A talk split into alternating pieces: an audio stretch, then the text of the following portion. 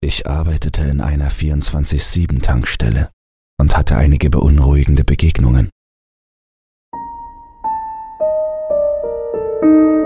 Ich habe dort drei Jahre lang gearbeitet. Die Tankstelle hatte eine angeschlossene Autowerkstatt, die aber nachts nur selten gebraucht wurde, so dass ich mich normalerweise nur um die Leute kümmerte, die zum Tanken kamen. Gelegentlich wurde ich gebeten, über Nacht an einem Auto aus der Tagesschicht zu arbeiten. Einmal fand ich mehrere Beutel Heroin, die aus dem Fahrersitz fielen. Ich hatte Angst, dass die Besitzer mitbekommen würden, dass ich es gesehen hatte, also stopfte ich die Beutel wieder hinein. Die Tankstelle lag an einer Landstraße, so dass die Kunden, die ich bediente, in der Regel Lastwagenfahrer, Landwirte oder zufällige Paare waren, die von einem Date nach Hause fuhren. Aber es gab auch Abweichungen von der Norm. Die Autounfälle zum Beispiel. Der betrunkene Autofahrer, der eine kleine Familie auf der Kreuzung vor der Tür getötet hat. Aus dem Minivan kam ein bösartiges flammendes Inferno. Der Vater konnte sich retten, aber er stand in Flammen und starb mitten auf der Straße. Einmal habe ich jemanden mit Benzin versorgt, der von der Polizei verfolgt wurde. Natürlich wusste ich das damals noch nicht. Ich dachte nur, der Fahrer hätte es eilig. Ich wurde mit vorgehaltener Waffe ausgeraubt. Zweimal. Es waren jeweils dieselben zwei Typen mit Skimasken. Sie sprachen abwechselnd zwischen den beiden Vorfällen. Und dann fuhr ein alter Mann vor, stieg aus seinem Auto aus und starb zwei Schritte später an einem Herzinfarkt. Diese Vorfälle waren normal oder zumindest verständlich, erklärbar. Aber es gab eine Nacht, in der etwas Unerklärliches geschah. Es war kurz nach drei Uhr morgens. Scheinwerfer kündigten einen zweitürigen 1966er Pontiac Coupé an, der langsam hereinfuhr. Eine dünne Rauchfahne kam unter der Motorhaube hervor. Die Scheiben waren von innen beschlagen, so dass ich weder das Innere des Wagens noch dessen Insassen sehen konnte.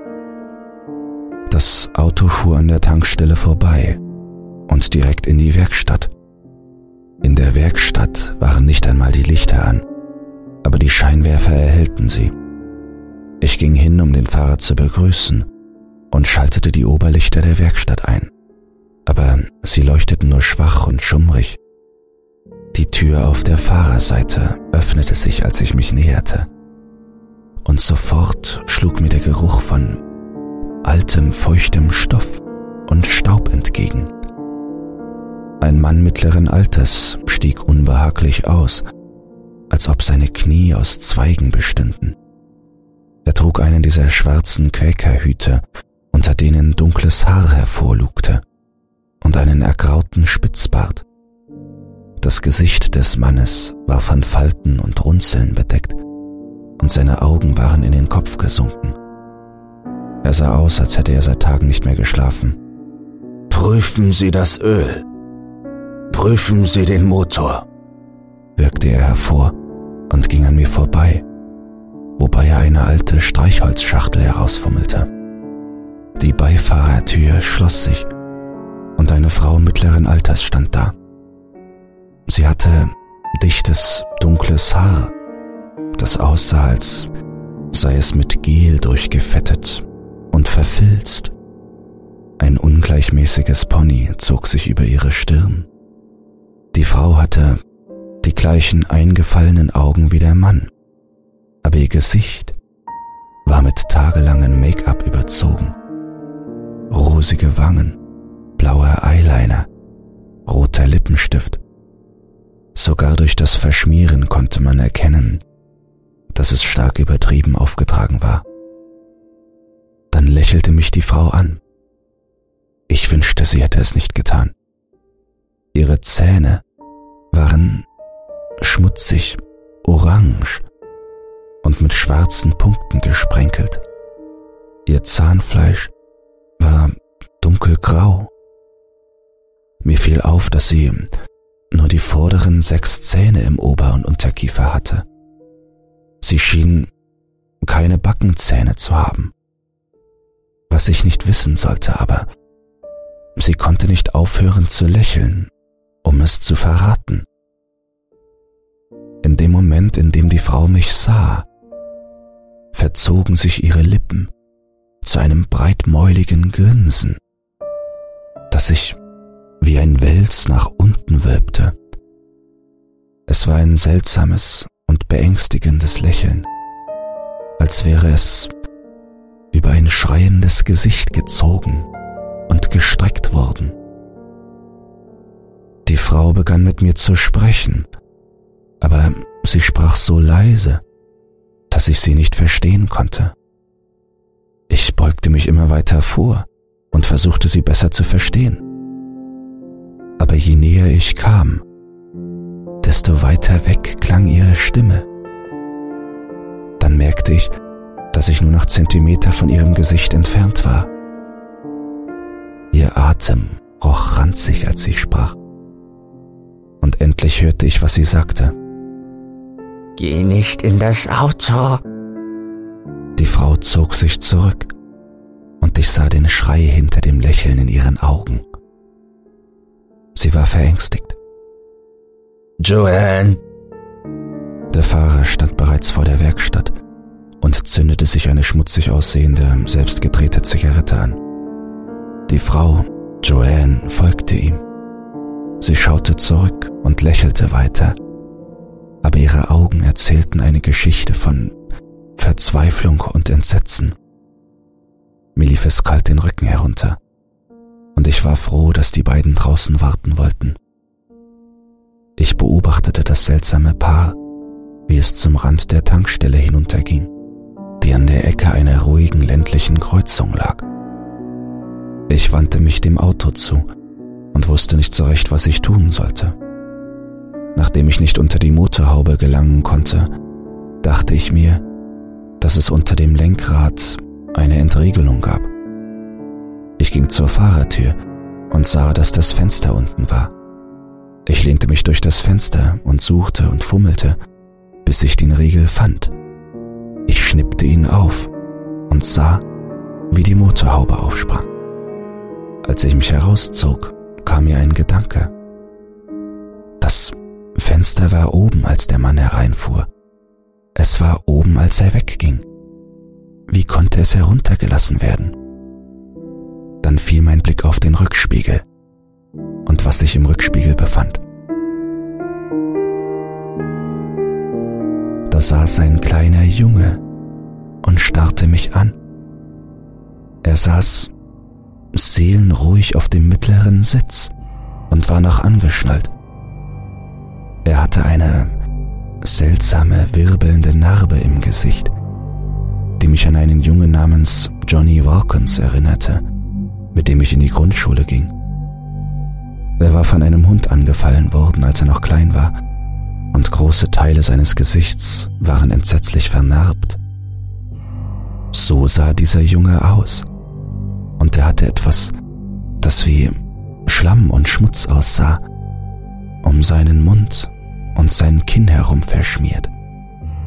Die gleichen Flecken befanden sich auch an seinen Händen und Handgelenken. Der Junge trug eine alte schmutzige Latzhose und ein Flanellhemd. Seine Augen waren auf mich gerichtet. Sie blickten mich anklagend an, als würde er mich beim Stehlen ertappen. Schnell platzte es aus mir heraus. Hey, Kumpel, ich überprüfe nur den Motor, dann bringen wir dich und deine Eltern wieder auf Kurs. Der Junge starrte wütend zurück, die Stirn in der Mitte gerunzelt. Das sind nicht meine Eltern, krächzte er heraus. Dann stieß er ein seltsames Geräusch aus. Zuerst konnte ich nicht erkennen, was es war, aber dann wurde es mir klar. Der Junge lachte auf seine eigene seltsame Art. Es war, als würde sich sein Atem beim Einatmen immer wieder verkrampfen. Ich wusste nicht, was ich tun oder sagen sollte. Also zog ich mich aus dem Fenster zurück und machte mich auf den Weg zur Motorhaube. Ich schaute hinaus und sah, dass Joanne und der Mann immer noch an der Ecke standen, rauchten und sich stritten. Ich öffnete die Motorhaube und wurde von einer Rauchwolke begrüßt. Zuerst dachte ich, es handele sich um ausgelaufenes Motoröl oder ein Leck. Dann starrte ich auf den Motor und wusste nicht, was ich von ihm halten sollte. Er sah fremdartig aus, aber auch selbst gebaut. Alles war miteinander verbunden und um ihn herum waren Metallplatten befestigt, die Teile der Verkabelung schützten, so dass es fast unmöglich war zu sehen, was los war. Ich wusste ehrlich gesagt nicht, was ich da sah, aber ich fand etwas, das wie ein kleiner Griff für einen Ölmessstab aussah.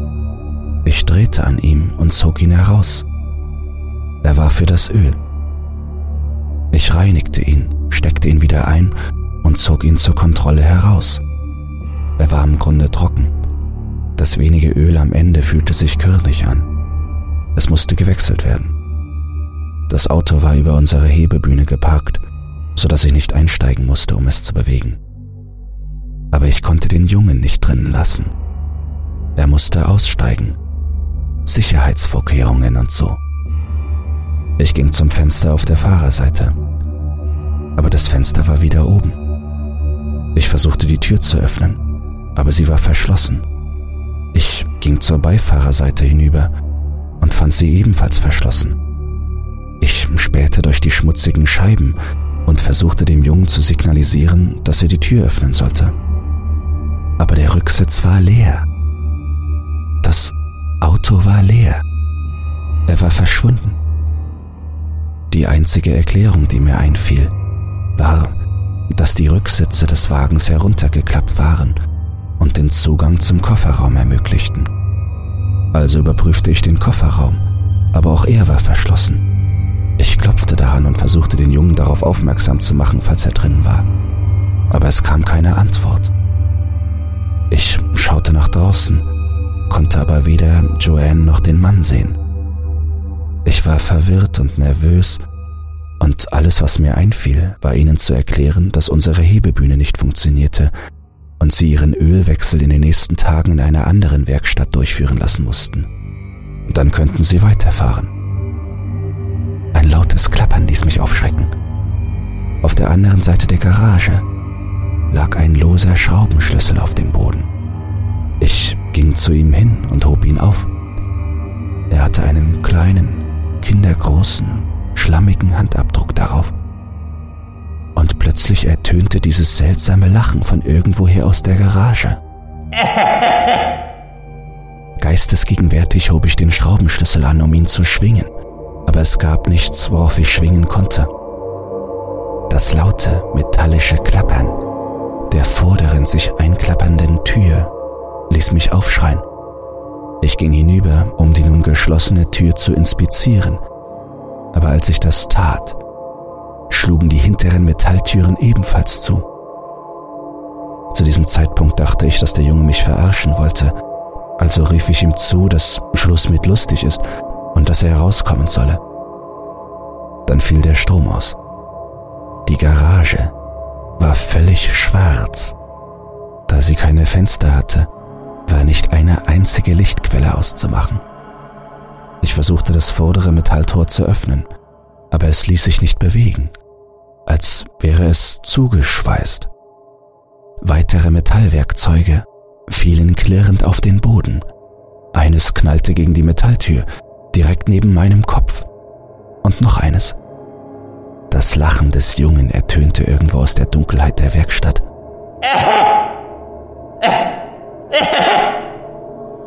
Ich konnte nichts sehen, aber ich kannte den Grundriss der Werkstatt in und auswendig. Am anderen Ende der Wand zu meiner Rechten befand sich eine Taschenlampe. Entlang der Wand befanden sich Regale und eine breite Werkbank, der ich folgen konnte. Ich bewegte mich entlang der Metalltür zur Wand und fand die Kante der Werkbank. Das Lachen des Jungen wurde lauter und hallte in der Garage wieder. Es klang aber nicht mehr menschlich. Es klang eher wie eine Hyäne.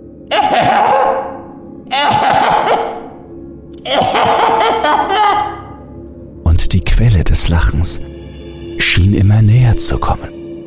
Mit ihm spürte ich einen heißen, fauligen Atem, der meine Nasenlöcher attackierte. Er folgte mir entlang der Werkbank und bis zum Ende der Wand. Durch das Lachen hindurch wiederholte der Junge leise.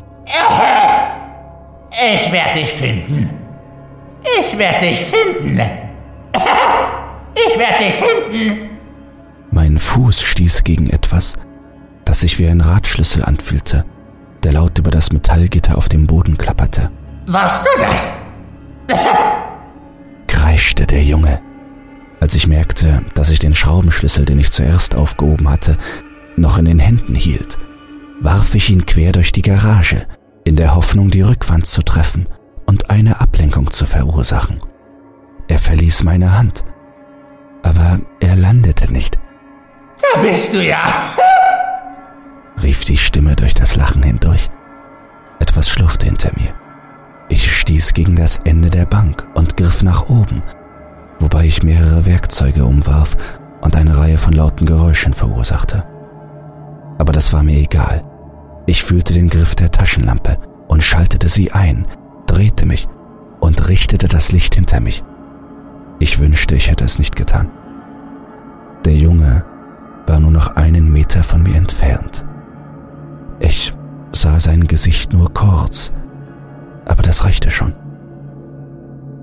Die Narbe im Gesicht des Jungen hatte sich aufgelöst, wie zusätzliche Hautschichten in einer seltsamen Gesichtsverkleidung. Nur die fleischigen Schichten waren tatsächlich mit ihm verbunden und enthielten auf der Innenseite Reihen von nadelartigen Zähnen. Als sich der Hautlappen öffnete, verdreifachte er den ursprünglichen Durchmesser seines Mundes. Ich schrie auf und fiel nach hinten. Ich erwartete, auf dem Boden aufzuschlagen und sofort das furchterregende Maul des Jungen im Gesicht oder am Hals zu haben. Stattdessen schlug ich auf dem Bürgersteig vor der Garage auf. Die Lichter der Tankstelle leuchteten auf mich herab. Ich blickte von meinem Rücken aus in die Garage zurück. Die Lichter waren an. Die Metalltür war offen. Der Pontiac stand still und leise. Die Fenster waren geschlossen und klar. Schritte kamen von hinten auf mich zu. Ich rappelte mich auf und drehte mich um, um zu sehen, dass Joanne und der Mann zurückgekehrt waren. Er schnippte seinen Zigarettenstummel weg, kam auf mich zu und murmelte. Wie viel? Ich konnte nicht sprechen. Mein Unterkiefer bewegte sich. Aber alles, was ich herausstammeln konnte, war. Ist schon in Ordnung. Der Mann zuckte mit den Schultern und ging zurück zum Auto. Ich drehte mich um und entdeckte Joanne, die zu mir hochstarrte. Sie flüsterte schnell und wiederholt etwas. Ich beugte mich vor und hörte es deutlich. Du hättest zuhören sollen, du hättest zuhören sollen, du hättest zuhören sollen. Der Mann rief nach ihr aus dem Auto. Immer noch lächelnd schüttelte Joanne in meine Richtung den Kopf, während ihr die Tränen in dunklen Schlieren über die Wangen liefen. Sie ging zurück zum Auto und stieg ein. Der Pontiac sprang an und fuhr an mir vorbei. Die Scheiben waren nicht mehr beschlagen, so dass ich klar ins Innere sehen konnte. Ich sah den Mann, der geradeaus starrte. Joanne, die als Beifahrerin neben ihm saß, lächelte mich mit besorgten Augen an. Dann sah ich die Rückbank. Sie war leer.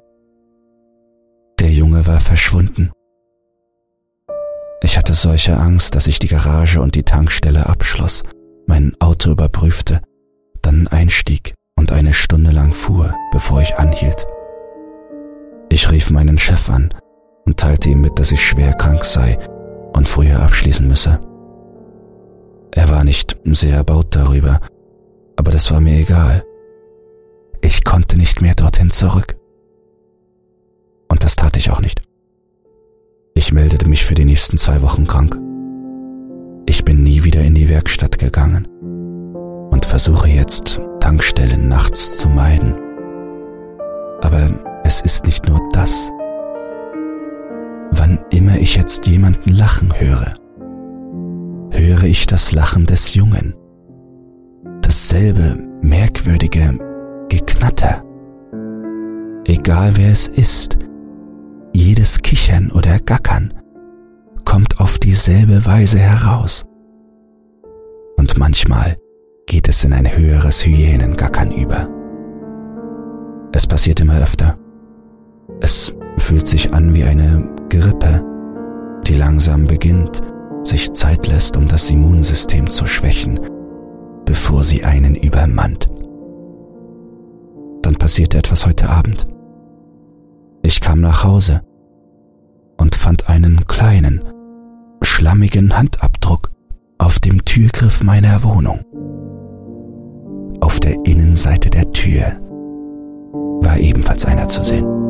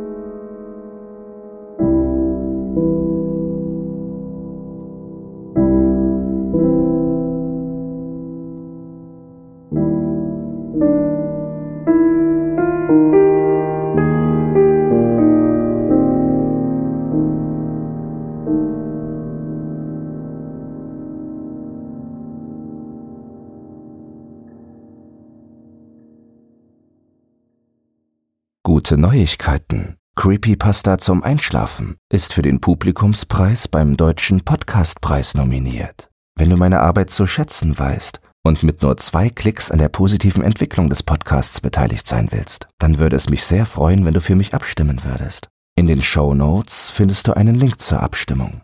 Dabei ist keine Registrierung oder dergleichen erforderlich. Einfach auf Jetzt abstimmen klicken und fertig ist die Laube.